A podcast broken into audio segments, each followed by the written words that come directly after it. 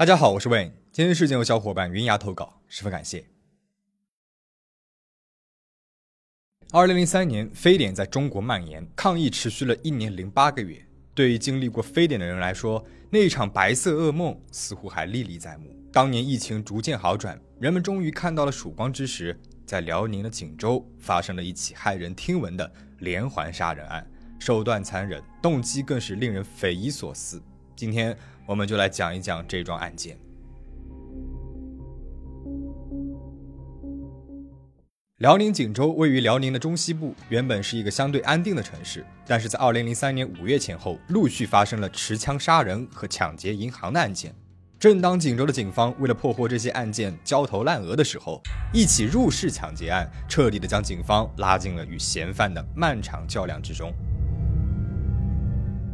二零零三年五月三号是一个星期六，锦州市黄花里居民小区的十八号楼六楼发生了一起事件。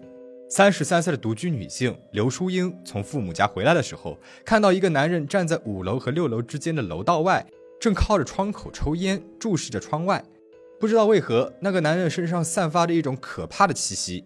刘淑英她很害怕，快步进了家门，还悄悄回头看了一下，男人依旧站在那里看着窗外。晚上十点多，刘淑英正坐在沙发上看电视，突然听见有人在敲门。她觉得很奇怪，这么晚了，还有谁会来找自己呢？她走到门后，从猫眼看了出去，没有看见人影。她打开了门，还是没有人，也许是听错了吧。关上了门，她接着回到沙发上看电视。这个时候，阳台的窗帘后闪过了一个人影，一个男人猛然地拉开了窗帘。十点十六分，锦州公安局指挥中心接到了报案。称一个四十岁左右的男子从阳台爬进了一户人家，门内传来了女主人的尖叫声。警方赶到了现场时，男人匆忙逃之夭夭，而这个女屋主正是刘淑英。此时的她已经受到了严重惊吓，晕倒在了地上。结合受害者的证言和现场情况，警方将这起案件定性为了入室抢劫。现场没有留下证物。受害者对凶手的长相也没有清晰的记忆，这个半夜摸进女性家里面的可疑男子迟迟没有被抓到。但是很快，在两个星期之后，第二起类似的案件又发生了。二零零三年五月十八号星期日，在锦州淮西街二十七号六楼的六零五室，四十八岁的江丽萍在睡梦当中感觉被人掐住了喉咙，她奋力反抗，黑暗中男人的声音传了过来：“再动就整死你。”但是江丽萍她并不是独自居住的，她的儿子听到了动静，赶过来一起与男人搏斗。那个男人蒙着面，在打斗的过程当中，江丽萍的儿子扯下了男人用黑色背心改成的面罩。看事态逐渐变得对自己不利了，男子就掏出了刀子，要求江丽萍打开门让他逃走。但是让人不解的是，男人离开的时候还和江丽萍的儿子握了握手，说了一声谢谢。警方勘查现场后发现，嫌犯在进入屋内之前，将六楼楼道里面的感应灯的灯泡给拧松了，方便自己作案后逃跑。现场呢也留下来了他部分鞋底的花纹，但是仅凭着蒙面背心和鞋底花纹是无法确定嫌犯的具体人数和作案动机的。根据经验，警方认为这次的案件也是一起入室盗窃案，于是便在全市搜集关于入室盗窃的线索。七天之后，案情再次升级了。这一次的现场里死了人。二零零三年五月二十六号星期一晚上十点十七分左右，有人报案说自己的继母死在了家里，怀疑是自杀。受害者的名字叫刘红梅，家住在锦州新志南里五十三楼三零二室。警方发现现场大门有被撬开的痕迹。刘红梅的遗体全身赤裸，盖着棉被，仰卧在床上。颈部缠绕着绳索，颈骨骨折，他的两腿之间散着三支化妆品，这是很明显的他杀现场，加上没有搏斗的痕迹，警方怀疑刘红梅是在熟睡当中被人杀害的。进一步的调查现场后发现，刘红梅死亡之后，凶手还摆弄了她的遗体，还毁坏了她的下体，但是受害者体内没有发现性侵的迹象，屋子里面的东西也没有被人翻动过，现场呢也没有留下明显的物证。刘红梅她的人际关系很简单，和他人没有矛盾，也没有生活作风问题，和丈夫养女的关系也很和睦。从遗体的状态来看，凶手有明显的变态现象，但是现场没有失窃的财物，受害者也没有仇家和情人，凶手的作案动机仍然是一个谜。至今已经发生了三起相似的案件，警方的神经都绷得紧紧的。如果这三起案件是同一人所为的话，我们可以看到他的作案手段逐渐变得胆大和残忍，他一定还会再次作案的。果然，刘红梅案件仅仅五天之后，五月三十一号，有人报警称自己回家的时候看到妻子死在了床上。他的妻子名字叫张小红，是一名中学教师，家住在锦州同治里三号楼六层。现场呈现出来了明显的他杀痕迹，凶手从五楼通往六楼平台的窗口爬进了六楼的阳台，进入屋内之后，立刻用钝器连续击打了张小红的头部，然后在她的脖子上面插入了一把刀。张小红死亡之后，凶手还在她的后背上刻了一个字儿，是一个只有康熙字典里面才能查到的字“苗”，这在北方的方言里面是美女的意思，但是在闽南方言里面是妓女的意思。张小红的衣服被解开了，凶手给她穿上了连体袜和高跟鞋。除此以外，凶手作案之后还在现场停留了很长时间。他喝完了张小红家里面的啤酒，把酒瓶都堆在了床上，还和遗体玩起了扑克牌。遗体上并没有出现性侵迹象，再加上凶手彻底的清理了现场的痕迹，警方能够确认的是，这次的案件和之前三起的凶手都是同一个人。这个人是一个残忍变态。而且具有高度反侦查能力的连环杀人犯。为了侦破案件，警方开始调查张小红的社会关系。张小红的丈夫名字叫做王军，是一个三十三岁的普通职员，没有前科。案发的前一天，他和张小红因为搬家的事情发生了争吵。之后呢，他又带着孩子去了新买的房子，留下了张小红一个人在以前的房子里。但是王军当天晚上和同事一起打麻将，直到凌晨时分，没有作案时间。张小红的人际关系呢也很简单，他待人和善，没有结仇的可能性，调查陷入了僵局。与此同时，锦州市内开始流传出来了一个变态色魔的形象，这个人武功高超，善于飞檐走壁，专门侵害独身的女性，而且犯案的频率很高，还会继续作案。在这些案件的影响下，锦州的女性们不敢独自居住了。夏天炎热的夜晚，也不敢开着窗户睡觉。人们都迫切的希望警方赶快抓到这个杀人犯。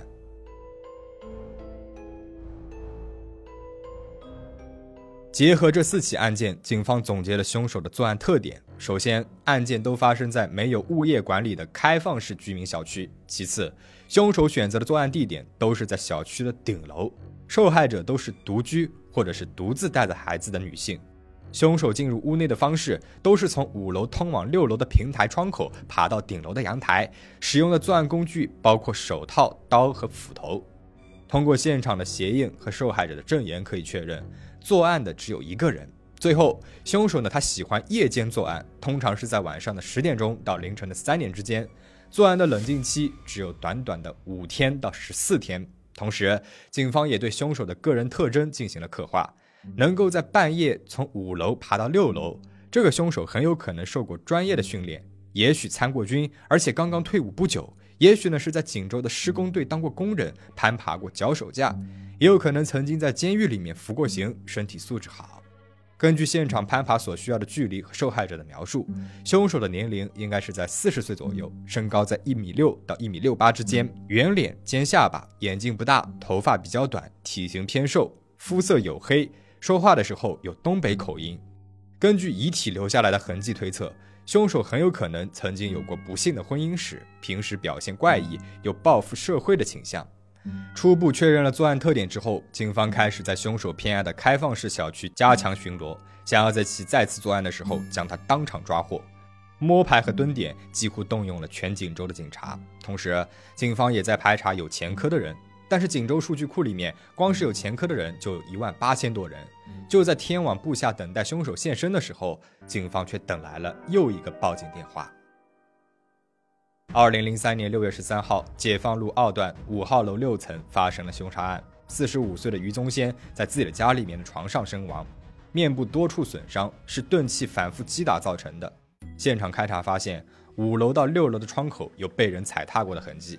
三楼到六楼的楼梯边缘有被人擦拭过的痕迹，被害人的手机从现场遗失了。所有人都没有料到这部手机会成为案件破获的关键。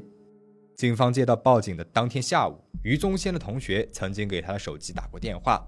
当时于宗先呢已经死亡了，手机失踪，但是有人接通了电话。说话的人有着江浙一带的南方口音。通话进行了一分多钟，于宗先的同学没有太听清，对方就匆匆挂断了电话。过了不到二十分钟，对方回拨了这个同学的电话。这次通话持续了将近两分钟，两个人进行了如下对话：同学说：“你是谁？”对方说：“我是你姐的朋友。”同学又说：“我姐在哪儿？”对方又说：“你姐现在在长春。”同学问道：“那你在哪里？”对方回答道：“我在四平。”同学说：“你们在吉林做什么？”对方说：“我们俩在这边搞化肥。”同学问他：“你打电话过来是有什么事儿吗？”对方回答道：“你姐让我告诉你，她的手机快没有话费了，让你给她交点话费。”说完之后，对方就立马挂断了电话。同学再打过去，手机已经关机了。这个接电话的人是凶手吗？有没有可能是凶手把手机给卖掉了？接电话的是手机的买主呢？警方查到这个手机没有给其他的号码打过电话，应该不是别人买了或者是捡到的，所以这个打电话的人就是杀害于宗先的人。于是警方查询了这个手机拨打电话时使用的基站。六月十三号的上午九点到十二点半之间，手机总共有过九次通话。基站的位置依次是锦州、沟帮子、大虎山，一直到沈阳。于是警方推测，六月十三号，嫌疑人乘坐了交通工具从锦州来到了沈阳，并且在沈阳南站附近停留过一段时间。通过排查交通工具，警方发现，从锦州到沈阳的 K 六四幺列车行动轨迹与嫌疑人的行动轨迹相吻合。非典疫情期间，火车站要求旅客们测量体温、填写健康登记卡。登记卡显示，从锦州上车的乘客有两百五十七名，到沈阳的呢有一百三十九名，其中七十九名是男性。警方挨个与这二百五十七名乘客见面，确认姓名真实。对男性乘客还测量了身高，其中有一个名字叫刘洋的乘客引起了警方的注意，因为他曾经坐这趟车六次往返，而且卡上的电话号码和身份证都是假的，甚至名字都有可能是假的。刘洋是一个再常见不过的名字了。从几千个人当中找到嫌疑犯，莫过于是大海捞针。好在一个细节推动了案件的进展：每张登记卡上都有一个印章，依据这个印章，可以知道旅客是从候票室还是从通勤口进站的。刘洋的登记卡显示，他是从通勤口进站的，而且他的往返行程有规律。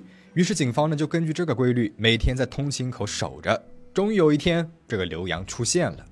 这个人的真名其实叫朱旭。为了逃票，他借了铁路职工朋友刘洋的工作证。他发现警方在查刘洋这个名字之后，就改用了自己的真实姓名乘车。警方通过健康登记卡上的笔记认出来，他就是刘洋。但是他不具备作案时间，侦查再次陷入了僵局。警方决定重新排查锦州的进出人员。此时，于宗先的手机在沈阳出现了。一个手机店的老板接待了一个奇怪的客人，这个人呢，他想要来修手机，老板检查之后要收五十块钱，他不愿意走了。而五六分钟之后他又回来了，问老板要不要他的手机，自己可以卖给他，但是要四百块钱。老板一听呢就说只能够卖他两百，不行就让他走人。他呢也同意了，老板收下了手机和充电器，他拿钱离开。根据老板的描述，那个人长相端正，梳着分头，皮肤黝黑。几天之后，手机店的老板被请到了警察局，对九名嫌疑人进行了辨认。老板指认了一个没有作案时间的人，但是其实真正的凶手就在这九个人之中。警方只好再次对案件特征进行分析，和九名嫌疑人进行了比对。最后一个名字叫做许贵柱的人，嫌疑最大了。许贵柱四十岁，家住在锦州临河区，小学文化，身高一米六六。他和第二任妻子以及自己两岁大的孩子住在锦州，是一个无业游民。他曾经因为盗窃两次被劳动教养和判刑，过去并不清白。但他在母亲的眼中是一个孝顺的好儿子，在妻子的眼中是一个负责的好丈夫，在孩子的眼中是一个慈爱的好父亲。周围的人也说他是一个老实巴交的人，没有什么明显的特点。调查发现，许贵柱六月十三号去过沈阳，说是去沈阳找工作，乘坐的呢正是嫌疑人乘坐的 K 六四幺列车。警方又将之前获取的头套上的毛发和体液与嫌疑人进行了 DNA 比对，结果表明，许贵柱的 DNA 基因型与头套上汗液的 DNA 相似。手机店老板辨认嫌犯的那一天，这个许贵柱正好牙疼，腮帮子肿了起来，导致面部变形，因此没有被老板认出来。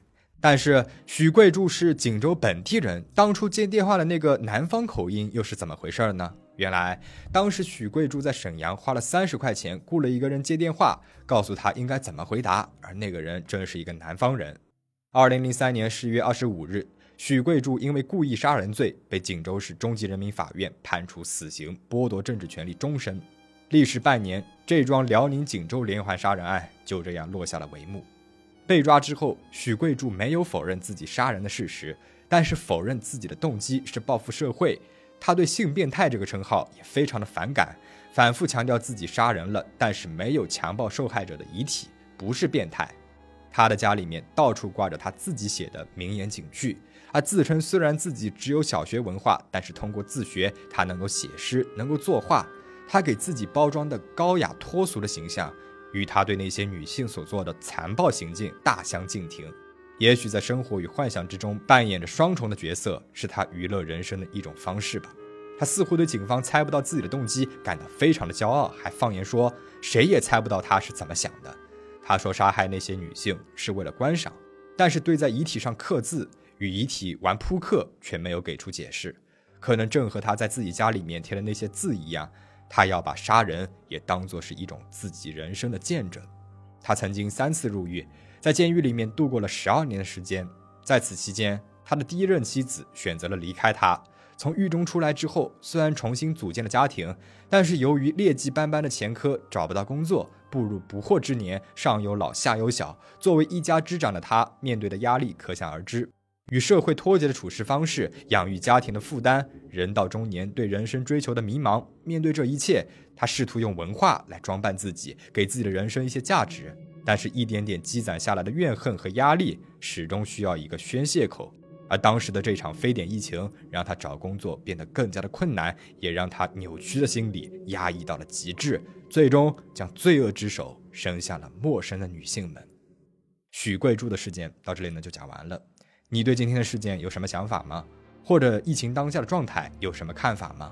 欢迎在评论区说说你的看法。最后，请大家保持警惕，保持安全，保持愉悦。我们下期再见。